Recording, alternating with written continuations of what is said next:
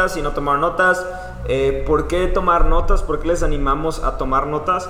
Porque creo que eh, yo les he contado muchas veces que tengo mis libretitas en las que a veces las abro y es de que Guille del 2014 con una frase que yo de que, hola, o sea, qué rollo con el Guille, o sea, ¿qué pasó ahí? O sea, estaba muy, estaba orando mucho, no sé qué pasó. Entonces yo les animo a que hagan notas porque literalmente son como cartas que escribes para ti mismo más adelante. No sé cómo funciona, Dios sabe, pero si no me quieres hacer caso, no me veas feo, por favor. Que acuérdense que no vine dos semanas, entonces hoy, hoy no estoy tan, tan tolerante ni tan santo. Pero, eh, pero eh, el título de este mensaje, No quiero ir a la iglesia, partió, como dije la semana pasada, de, una conversación, bueno, de varias conversaciones que he tenido en las que personas me dicen, es que yo no creo en la iglesia, es que me gusta Dios, pero no me gustan esas cosas. Y, hay muchos pretextos. Y les hablaba que no he, no he, conocido una sola persona con un pretexto malo, o sea, con, que digan algo en contra de la iglesia, que no tengan un corazón eh, lastimado, o sea, por, por, lo que sea, ¿no? O sea, generalmente cuando hay eso en el corazón es porque hay algo hay algo ahí que se ha, se ha minado, ha estado empezando a dar fruto, porque acuérdense que todo lo que llega a tu corazón da fruto, o sea, empieza a echar, eh, empieza a echar raíces, entonces si en tu corazón dejas entrar amargura, eso está comenzando a dar raíces. Entonces, así mismo, creo que tú y yo aquí tenemos la oportunidad de, de comenzar a hacer algo en torno a este tipo de comentarios que se escuchan de no quiero la iglesia y a veces en nuestro corazón, en nuestra vida misma, podemos llegar a tener este sentimiento. Entonces, eh, al final, el desenlace de la prédica de la semana pasada, yo les decía que no se trata de no quiero a la iglesia, sino de, de decir en nuestro corazón, quiero ser la iglesia. Quiero, quiero que cada uno de nosotros, al salir de este lugar, tengamos la claridad y el entendimiento de quiero ser la iglesia, entendiendo que Jesús murió por la iglesia, que Jesús está edificando su iglesia, que Jesús está trabajando con cada uno de los integrantes de esta iglesia. Entonces yo quiero ser parte de ese trabajo que está haciendo Dios, yo quiero ser parte de lo que Él está haciendo en nuestras vidas. Eso no significa que seremos perfectos, eso no significa que a veces no tendremos un problema entre nosotros, eso no significa que a veces haremos cosas que están mal, significa que lo más importante es creer que Jesús está haciendo algo en mí, a pesar de que no siempre vea que Él está haciendo algo en mí. ¿Sí? ¿Estamos bien hasta ahí? Entonces, yo cuando estaba pensando en, este mensaje y en esta miniserie, el, el día de hoy yo quería hablar algo diferente, algo, algo que no solamente nos dejara en claro el propósito de la iglesia, sino algo que nos retara a ser parte de lo que Dios está haciendo en su iglesia, en esa edificación de su iglesia. Y es ahí donde pensé el título de Es tiempo de ser líderes. Es tiempo de ser líderes. ¿Y por qué digo que es tiempo de ser líderes? Porque cada uno de nosotros tenemos un llamado de parte de Dios, aunque tú no lo hayas pedido. Simplemente cuando tú le dijiste a Dios, creo en ti, creo en Jesucristo, creo en tu mensaje, agradezco que tú me salvaste. Simplemente cuando tú aceptaste el regalo de la salvación, Él te llamó líder de su iglesia. Él te llamó un líder. ¿Eres líder, te guste o no?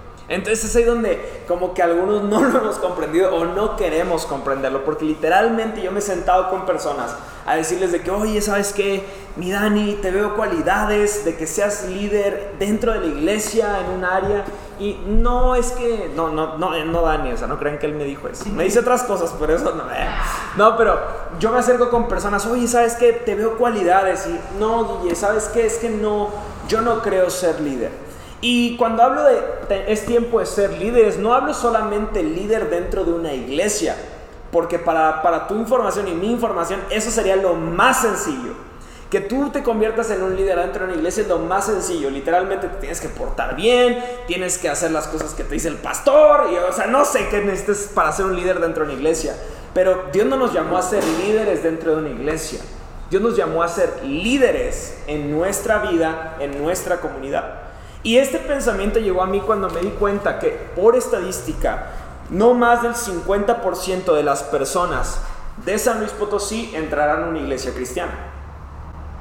Eso quiere decir que si pensamos en los casi 2 millones de personas de San Luis Potosí, menos de un millón de personas van a entrar a una iglesia cristiana. Mucho menos de un millón de personas.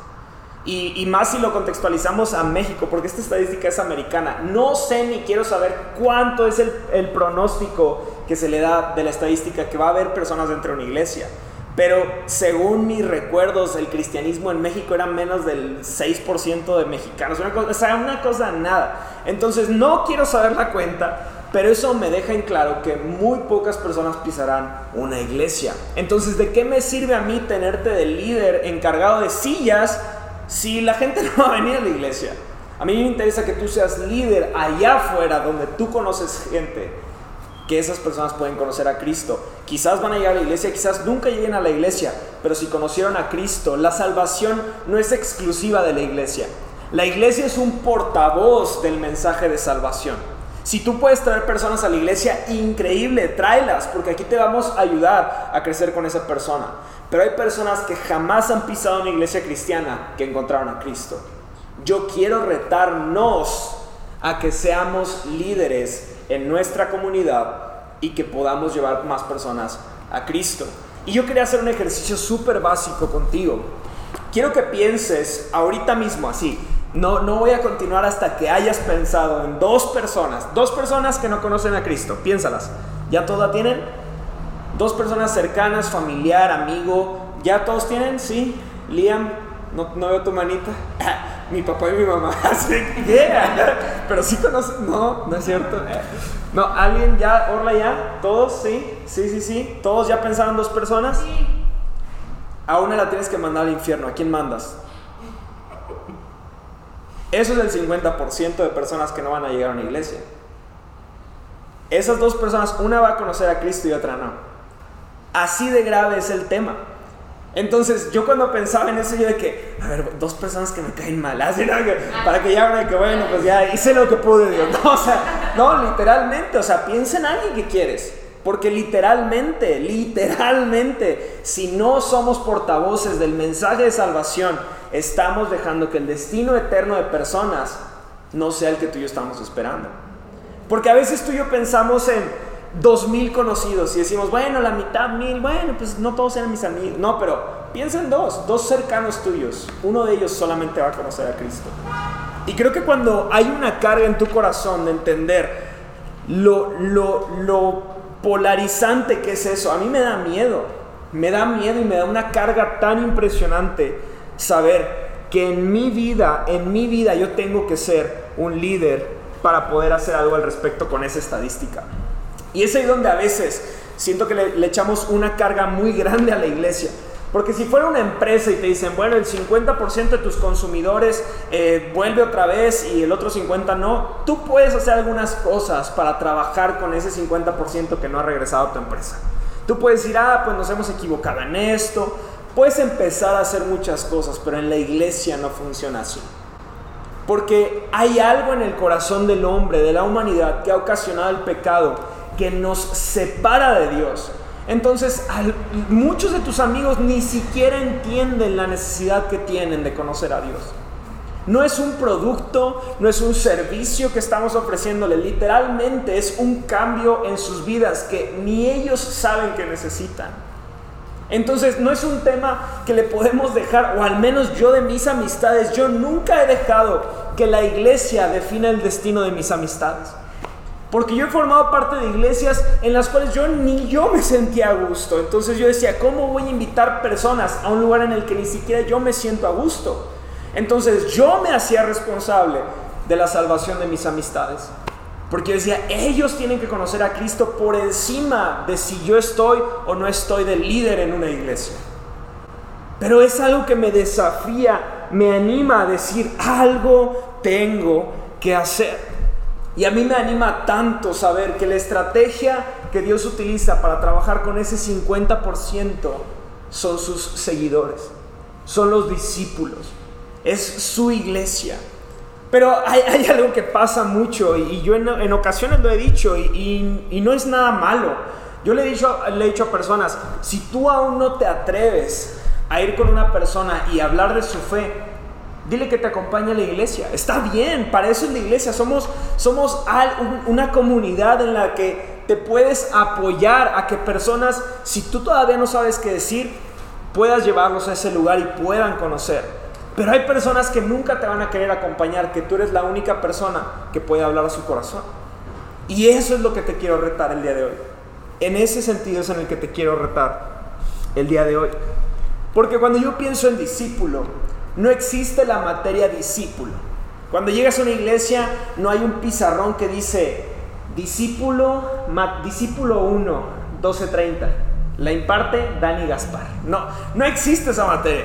No vas a llegar y, ¿cómo, ¿cómo, le hago para ser un discípulo? Y Dani, bueno, te voy a dar tres pasos para que seas un discípulo. Eso no existe. Existen los discipulados, que es donde hay personas que me han dicho de que, oye, ¿me puedes discipular? Y, y muchas veces entendemos discipulado como una clase en la que yo llego y te digo cosas de la Biblia y está muy bien, no es algo malo. Pero realmente si tú aspiras a ser un discípulo de Cristo, lo que tú y yo necesitamos es relacionarnos con Cristo. Un discípulo no, no se crea solo, un discípulo es resultado de una relación con Cristo. Entonces tú puedes ser que ahorita eres discípulo de alguna serie en Netflix o, de, algún, de algún comediante y tú has tomado tanto una identidad de esa persona que en algún sentido piensas, actúas, te relacionas como esa persona se relacionaría. Y asimismo yo te quiero animar a que el día de hoy escuches lo que Dios espera que tú y yo hagamos en torno a nuestra relación con Él. Y solo por hoy, solo por hoy, te quiero, te quiero dar el permiso y al mismo tiempo por si te llego a perder entre la terminología. Quiero que hoy dejemos algo, una base clara. El día de hoy no va a existir en, en mi terminología si digo cristiano, si digo líder o si es discípulo, es exactamente lo mismo. Porque yo mismo en ocasiones he dicho que a veces es más fácil ser cristiano que discípulo, porque algunos nos quedamos con el cristianismo como una religión. Y el día de hoy quiero que quitemos eso. Si en algún momento digo cristiano, discípulo o líder, quiero que las tres sean un sinónimo para ti el día de hoy. Que, si tú sales de este lugar y dices, soy cristiano, que en tu entendimiento digas, soy un líder de mi comunidad, soy un discípulo de Cristo, soy un cristiano. Que sea exactamente lo mismo. Y si se te queda para siempre, súper bien.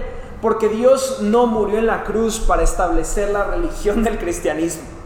Él sería, muy vacío pensar que, eh, que Él vino a la tierra, Él vino a dar su vida por la humanidad, morir en una cruz para que a partir del día uno, después de su resucitación, existiera la religión del cristianismo pero Él sí vino a este mundo a salvarnos, a reconciliarnos con Dios, a restablecer una relación que había sido rota y quebrada por el pecado.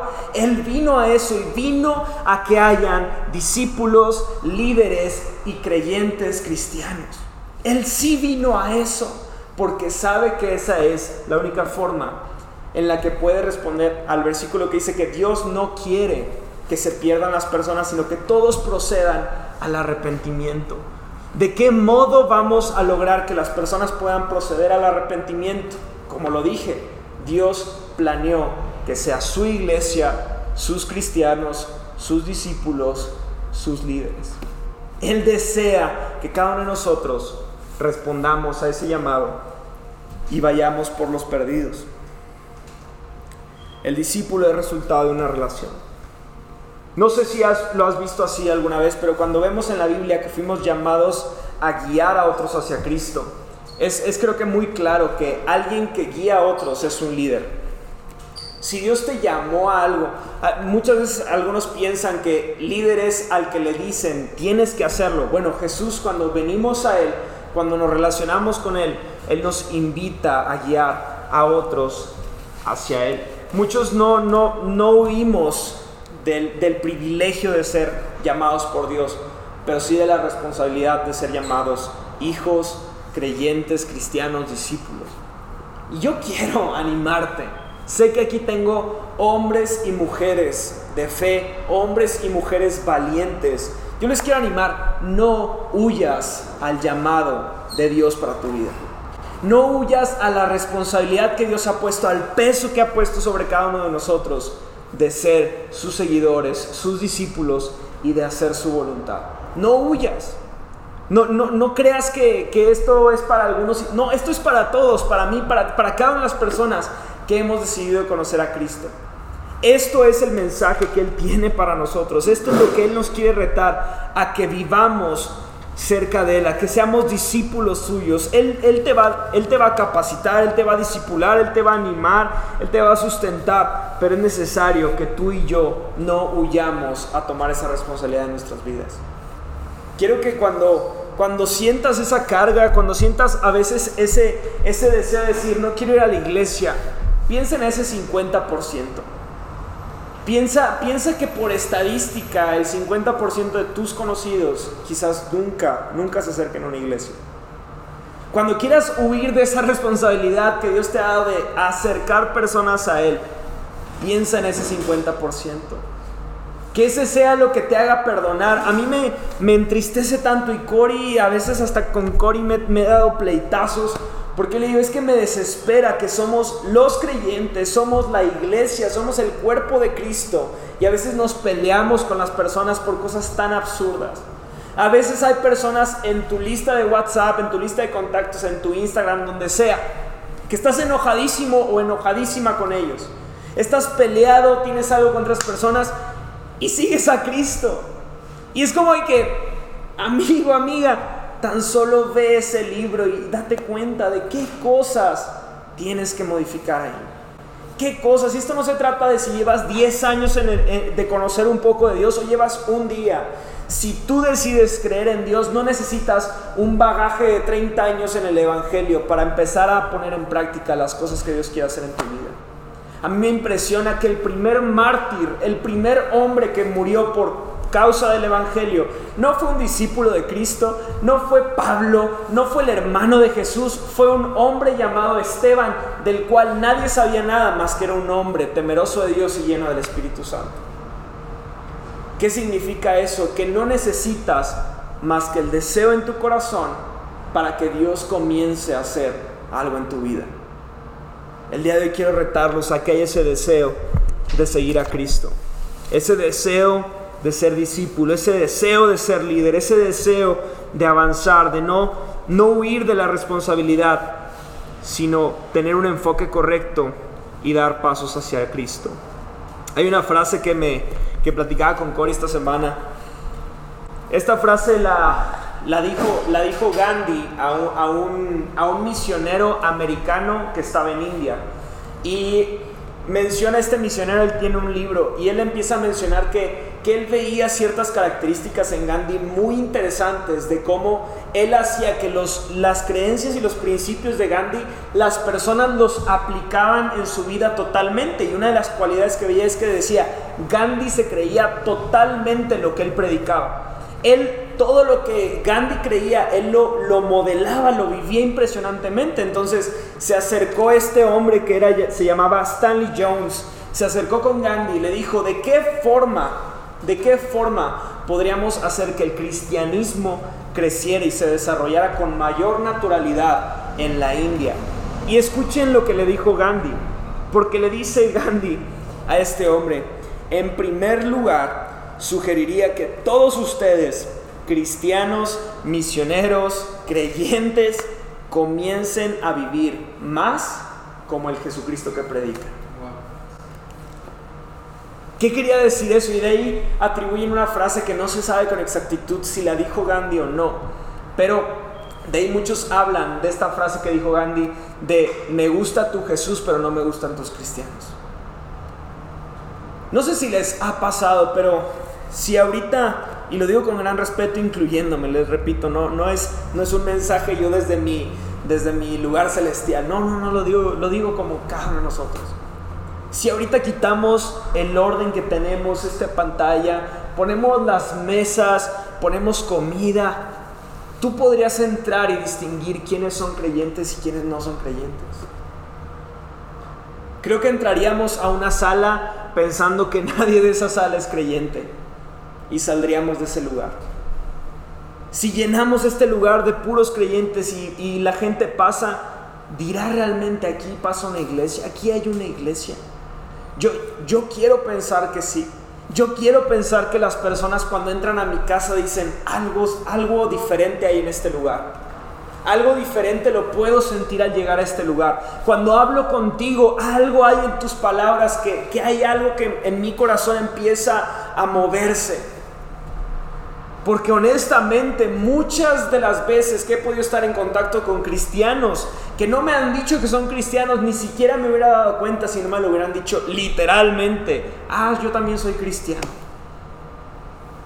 Porque tristemente es más fácil que nos demos cuenta que alguien es cristiano porque se porta bien, porque en una fiesta dice, es que yo no tomo, y le dicen, ¿por qué? Y dice, porque soy cristiano. Es más fácil que por todo lo secundario nos demos cuenta que una persona es creyente que por el estilo de vida que vive día con día. Yo, quiero animarte. No se trata de que portes una bandera y Jesús, Jesús. No, no, no, no, no. Si tú vives de tal modo en el cual las personas, sin usar una banderita que diga Jesús, dicen, esta persona tiene algo que yo necesito. ¿Cuándo fue la última vez que alguien dijo, quiero, quiero de la paz que tienes tú? ¿Cómo estás en medio de tantos problemas y tienes tanta paz? Y que tú lo puedes decir es que conozco a Jesús.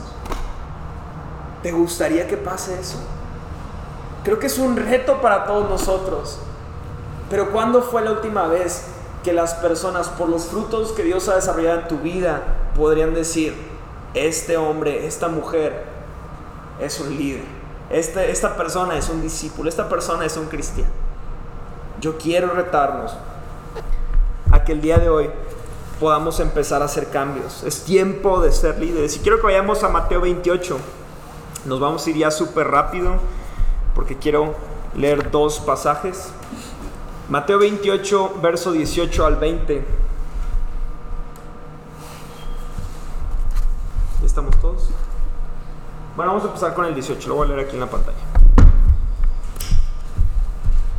Este, este par de versos que vamos a leer, estos tres versículos, nos hablan de un momento en el cual Jesús les da la gran comisión a los discípulos. Entonces les dice aquí en el versículo 18, Jesús se acercó y dijo a sus discípulos, se me ha dado toda autoridad en el cielo y en la tierra. El primer punto es ese, se me ha dado autoridad en el cielo y la tierra.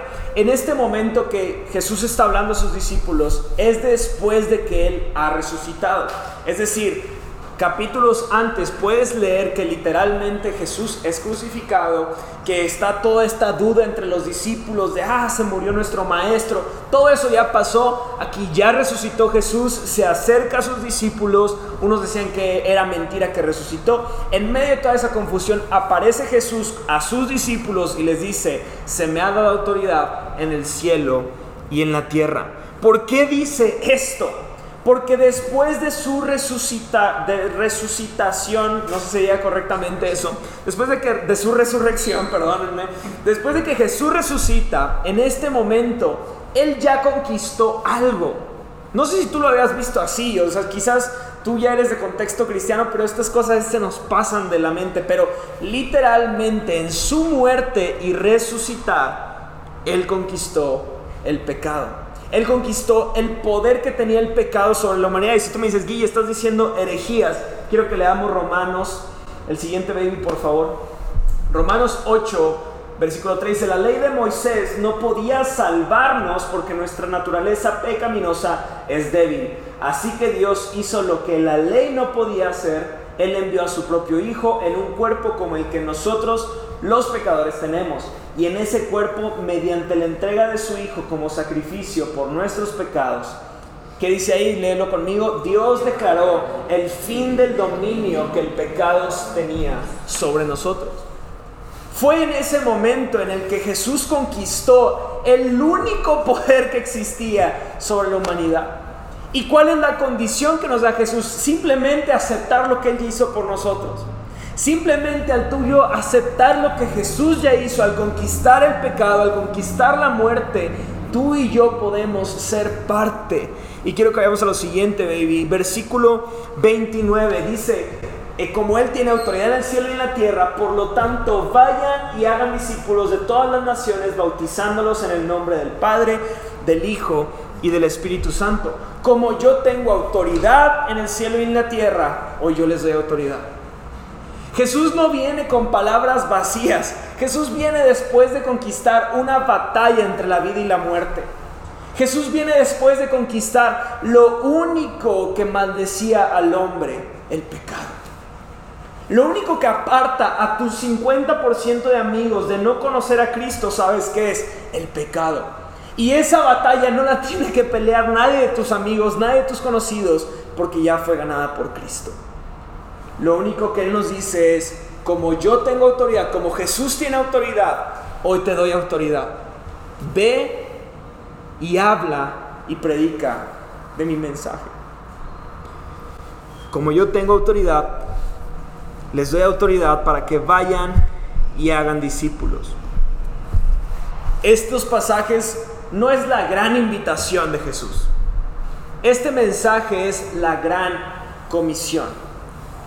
Cuando tú tienes un mensaje que cambia vidas, creo, perdóname que lo diga, creo que es casi un delito que no lo compartas a otros.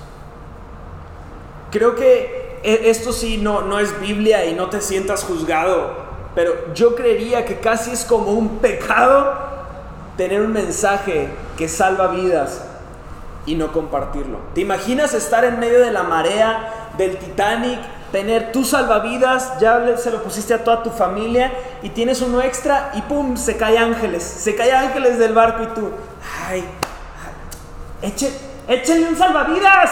Y tú ahí con tus salvavidas en la manita, oye, pues avientas, no, es que este, por si se me poncha el mío. O sea, no, o sea, alguien se cayó, aviéntaselo a él, ayuda a esa persona. El mensaje de salvación es eso para nosotros. Es un mensaje que salva vidas y no es una gran invitación, es la gran comisión. Jesús a cada uno de nosotros nos ha dado la misión de ve y haz discípulos. Ve y sé un líder. Versículo 30, baby, por favor. Ah, 20, perdón. Puse 30. No, está bien, está bien, Es que dije 30, pero es el 20, perdón. Sí, perdóname. Versículo 20. Enseñen a los nuevos discípulos a obedecer todos los mandatos que les he dado y tengan por seguro esto, que estoy con ustedes cuando? Siempre. Siempre hasta el fin de los tiempos. Enseña a los nuevos todos los mandatos. Y algunos de ustedes de que, ¿cuáles son los mandatos, Jesús? O sea, esa clase se me fue Jesús. Enséñales todos los mandatos. Yo creo y soy un fiel creyente de que a los cristianos nos falta mucho leer la Biblia, mucho. Porque algunos creo que nos acomodamos en nuestra ignorancia. Y no estoy viendo a nadie para que no piensen que es una indirecta a alguien, ¿no? O sea, no, no sé. Pero creo que muchos nos acomodamos en nuestra ignorancia de no sé la Biblia para no predicar la Biblia. Cuando tú tuviste una bici, sigo sin ver a nadie porque no quiero que nadie se sienta juzgado. Cuando tú tuviste una bici o unos patines, ¿te, ¿te jactaste de tu ignorancia para no usarlos? ¿O dijiste, si me tengo que caer, me voy a caer? Creo que muchos de nosotros nos jactamos de nuestra falta de Biblia para no hablar Biblia. Nos jactamos de nuestra falta de fe para no hablar fe a las personas. Nos jactamos de nuestra no soy tan cristiano para no hablarle a otros de Cristo. Tienes un salvavidas. Tienes un salvavidas gigante en tu cajuela que puede salvar a tantas personas, pero no quiero usarlo porque no me siento preparado. Y aquí en el versículo 20 que leímos no decía, llévenlos a la iglesia para que el pastor les hable de Cristo. Llévenlos con un líder para que ese líder les hable. Repito, qué chido que pueden traer personas y que juntos y que si me conocen saben que mi corazón desea realmente que las personas conozcan, conozcan a Cristo por encima de que elijan que esta sea su casa en la que puedan venir a asistir. Si quieren que esta sea su casa, increíble. Qué privilegio para mí es. Pero yo lo, mi mayor deseo es que las personas puedan conectar con Cristo porque es lo único, lo único que puede traer esperanza para sus vidas. hemos perdido la necesidad de predicar el Evangelio porque en ocasiones lo limitamos a solo llevar personas a la iglesia. Ya, no, pues es que la gente en mi trabajo, pues ya, les, ya los invité a todos y no quieren ir. Oye, ¿cuántas veces los invitaste? No, a unos como un mes. Ya, pues no quieren ellos, entonces ya, pues no. ¿Qué, qué pasa en nuestro corazón? ¿Por qué hemos limitado? ¿Por qué hemos limitado el entender el destino de las personas con una invitación? ¿Me creerías? ¿Me creerías si te digo que yo llevo más de 10 años predicándole a muchos de mis amigos? Y muchos de ellos me presentan con otros de que, ¡eh! Él es mi pastor. Y yo digo que nunca has venido a la iglesia, compadre. Pero qué bueno que me presentas como tu pastor. Porque yo sé que Dios tiene el tiempo de esa persona. Pero yo no voy a esperar a que me digan, ya puedes traerlo a la iglesia. Yo voy a seguir hablándole a esa persona. Yo siempre le digo a Cory, oye, contemos las personas, no sé, que queremos de líderes en la iglesia. Y los voy a mencionar a todos para que no digan de que, uy, pero yo le digo de que, ah, mira, tenemos a Ángeles, Jorge, Dani, eh, Oscar, Les, esos son nuestros líderes. Esos no valen. Le digo a Cory, esos no valen. ¿Cuáles van a ser nuestros líderes? Y no porque no quiera que sean ustedes, yo ya los cuento a ustedes. Le digo, ¿cuáles van a ser nuestros líderes para el próximo año?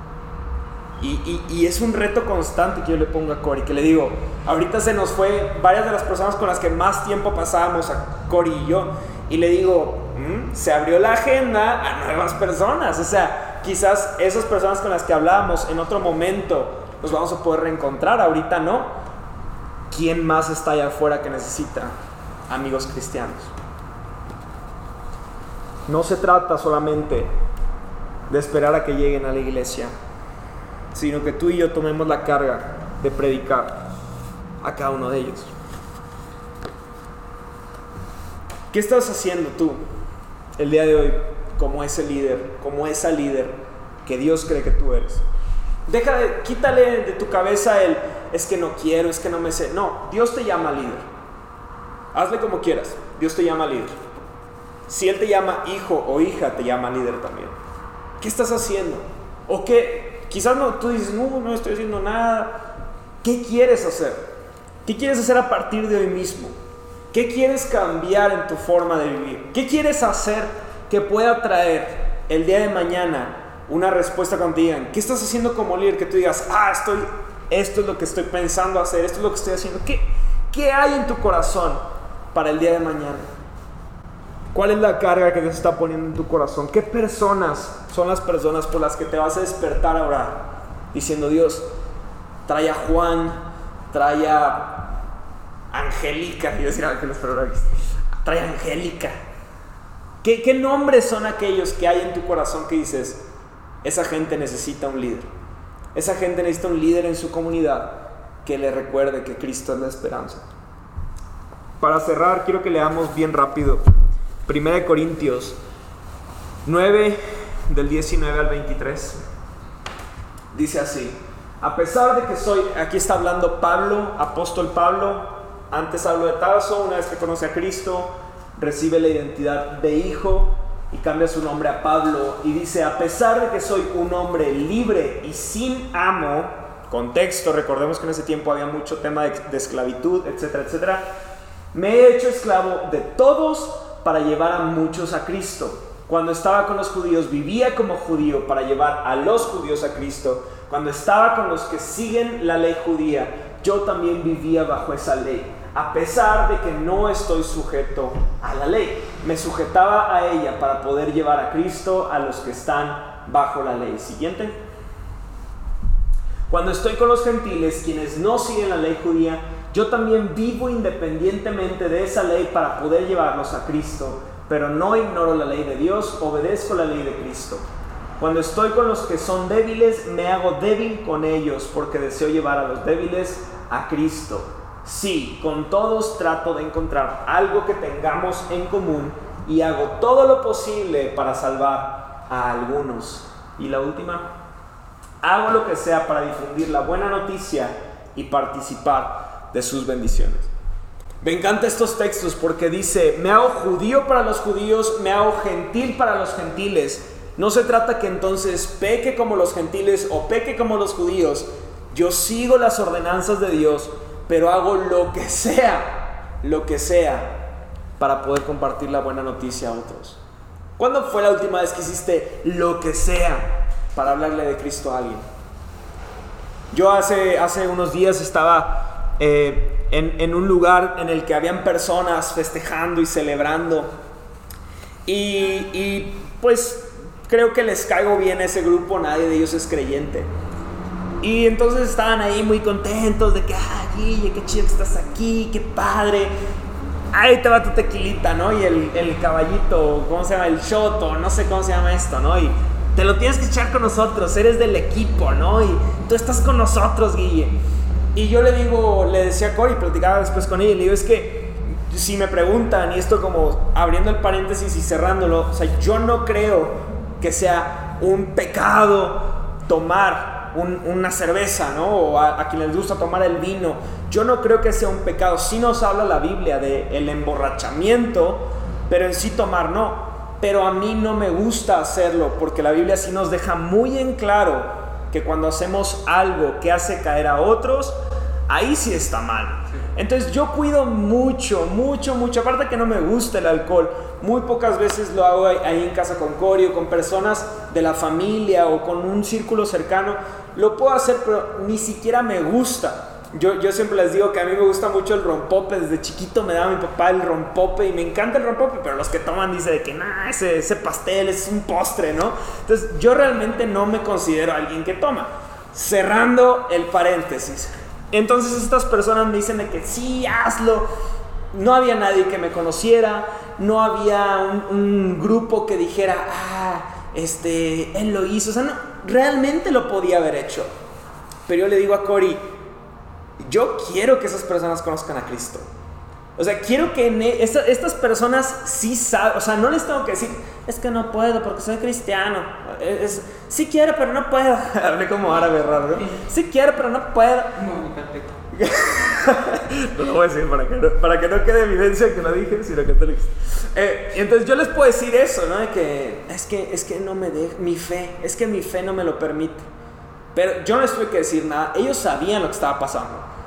Y entonces yo, yo le dije a Cory, es que he construido algo con personas en redes, con ellos mismos, que yo de tomar ese shot y tomármelo se destruye todo lo que he caminado con esas personas. ¿Lo pude haber hecho? Pude haberlo hecho. Pero a mí no me interesa, a mí no me interesa hacer lo que ellos hacen, sino entender lo que ellos hacen. Y, y quizás algunos de nosotros a veces no, no hacemos cosas en nuestras vidas que realmente dejan en claro nuestra fe. Y me encanta como lo dice Pablo, porque dice, seguí las ordenanzas de Dios, pero me hice como ellos. Y quiero dar cinco puntos para cerrar, cinco virtudes de ese líder y esa líder que sé que tú y yo somos y que vamos a salir de este lugar. El primer, la primer virtud es aprender a dar valor al perdido. Dale valor a las personas que te rodean. Porque muchos nos acostumbraron a ir con unos folletitos y decirle, hola, te invito a mi iglesia. Y le dabas un folletito y ese folletito hacía magia, ¿no? Y muchas veces es más fácil orillar a las personas a asistir a una iglesia que llevarlas de la mano a conocer a Cristo. Es más fácil llenar este lugar de acarreados que llenar este lugar de discípulos de Cristo. Y lo que Él quiere, lo que Dios quiere es que tú y yo demos valor al perdido. Gánate el respeto de las personas antes de querer compartir tu fe con ellos. Porque si tú no tienes un respaldo de tu vida de fe, de lo que tú has eh, crecido con el Señor en la intimidad, difícilmente vas a manifestar algo en lo público. Gánate el respeto de las personas para que ellos sean los que se te acerquen y te digan, necesito que hables conmigo. Cory les puede decir, tantas y tantas personas nos llaman en las semanas y nos dicen, necesito un consejo, necesito una palabra, necesito una oración. Guille, necesito que hablemos con estos pastores, necesito... ¿Por qué? Porque me he dedicado a darle valor al previo. Me, me, he dedicado a demostrarle a las personas que no soy perfecto, pero mi confianza está en que Cristo está perfeccionando mi alma. Mi confianza está en que Él está construyendo algo en mi vida. Y como les dije hace un momento, yo hay personas a las que les he predicado por más de 10 años. Toma tiempo, toma tiempo darle valor a las personas. El segundo punto, la segunda virtud de un líder es que un líder es inclusivo y no exclusivo. Hay veces en las que se va a acercar contigo la persona que no te cae tan bien y Dios te llama a que le prediques a esa persona. Tú y yo no somos los jueces que determinan quién va o no va al cielo. Tú y yo no somos los que determinan si alguien merece la salvación o no la merece. Si Cristo murió por cada uno de nosotros, tú y yo debemos de ser inclusivos y no exclusivos en con quién vamos a compartir nuestra fe. Lo leíamos en el versículo 22, con todos trato de encontrar algo, algo en común. La tercera virtud de un líder es que no necesita validación. No necesita que alguien le ponga una palomita y diga, esta persona sí puede hablar, esta persona no puede hablar. Yo sé quién soy en Cristo porque Él me ha dado autoridad para ir y hacer discípulos a todas las naciones. Yo no necesito que vengan y me aprueben o que un pastor llegue y me diga, mm, tú eres líder. Si yo he decidido creer en Cristo, Él me llama líder, Él me llama discípulo, Él me llama hijo suyo. ¿Sabes quién eres en Cristo? Porque muchas veces, como no sabemos quiénes somos en Cristo, es que nos comportamos como ellos, creyendo que para alcanzarlos a ellos tengo que hacer todo lo que hacen ellos. Porque muchas veces no hemos entendido quiénes somos en Cristo. La cuarta virtud de un líder es entender y entrar al mundo de los demás. Entender y entrar al mundo de los demás. A mí más de una vez me pasó equivocarme en, dar un consejo a una persona creyendo que yo me las sabía todas y darme cuenta que mi consejo era el peor consejo que esa persona pueda recibir. Porque yo creía que como a Dani le sirvió mi consejo, a Oscar le iba a servir mi consejo. Y en muchas ocasiones no podemos dar algo si no entramos y entendemos el mundo que están viviendo otras personas. A veces nada más queremos compartir nuestra fe, hablarle a los demás, pero no tenemos la disposición ni nos damos el tiempo de hablar y llegar con esas personas para darles el mensaje que Dios necesita que escuchen y que los alcancemos. Y el quinto lugar, el quinto, la quinta virtud, perdón. Entiende tu lugar y tu responsabilidad. Entiende tu lugar de líder y toma la responsabilidad del líder. A veces, y es por eso que yo no soy el tipo de iglesia, o no somos, perdón, no somos el tipo de iglesia que me interesa tener los lunes de oración, martes de ta, miércoles de amigos cristianos, jueves de ta, viernes de no sé qué, sábado de no sé qué y domingo y otra vez lunes. ¿Por qué? Porque a mí me interesa que no se salgan de su mundo, porque me interesa que alcancemos a su mundo. Pero si tú y yo no tomamos este pequeño momento de domingo y lo reproducimos y lo volvemos a hablar, y lo volvemos a traer en mente en nuestro día con día. Es por eso que no entenderemos nuestro lugar y nuestra responsabilidad. El versículo 23 que leíamos ahorita no se lo puede regresar, baby. Pero me impresionaba eso que decía, hago lo que sea para difundir la buena noticia. Hago lo que sea para difundir la buena noticia con los demás. En la mañana que estaba escribiendo el mensaje, hubo, tuve un momento muy bonito, muy, muy bonito, porque son esos momentos muy, muy de Dios con cada uno de nosotros. Pero quizás yo nunca le había puesto atención a una parte de lo que leí hoy. Cuando en la gran comisión dice, y no tengan duda que yo estoy con ustedes hasta el fin de los tiempos, me puse a llorar Me, así me puse a llorar así, tenía a Cali ahí al lado, Cori estaba dormida, no la juzguen, era muy temprano. Pero me puse a llorar y lloré, así llorar como niña. Perdón, como niño, así, que le problemas de eso. Así como un niño, así que, así. Y Cali como que viéndome de que, ¿qué te pasa? Estaba llore y llore y llore. Y algo pasó en mi corazón porque entendí algo que si no me pusiste atención en todo este tiempo, quiero que te quedes con esto. Jesús dio la gran comisión este mensaje que leímos de Mateo 28, Jesús dio este mensaje de la gran comisión una vez que resucitó para que tú y yo entendamos algo muy importante. Y eso es que hay algo más. Jesús no dio este mensaje cuando estaba en vida con sus discípulos, haciendo cosas muy padres. Es increíble el paso de Jesús, sino que Él murió y resucitó. Les da el mensaje para que tú y yo entendamos que al predicar estas palabras, le estamos diciendo al mundo, hay mucho más que tus problemas de hoy. Hay mucho más que la vida que tanto dedicas en conservar egoístamente, a vivir tus placeres, vivir tus deseos, vivir... Hay mucho más una vez que lleguemos al día en que nos presentemos ante Él. Hay mucho más. Y tenemos la promesa de que hasta que ese día llegue, Jesús está con nosotros, alentándonos, capacitándonos, enriqueciéndonos a nuestro lado para que no estemos solos en este mundo. Vamos a orar. Dios te doy gracias porque tú estás con nosotros, porque a pesar de que a veces no tenemos deseo de ser líderes, no tenemos deseo ni de ir a la iglesia, no tenemos deseo de nada, ni siquiera de una relación contigo, Tú estás con nosotros hasta el fin de los tiempos.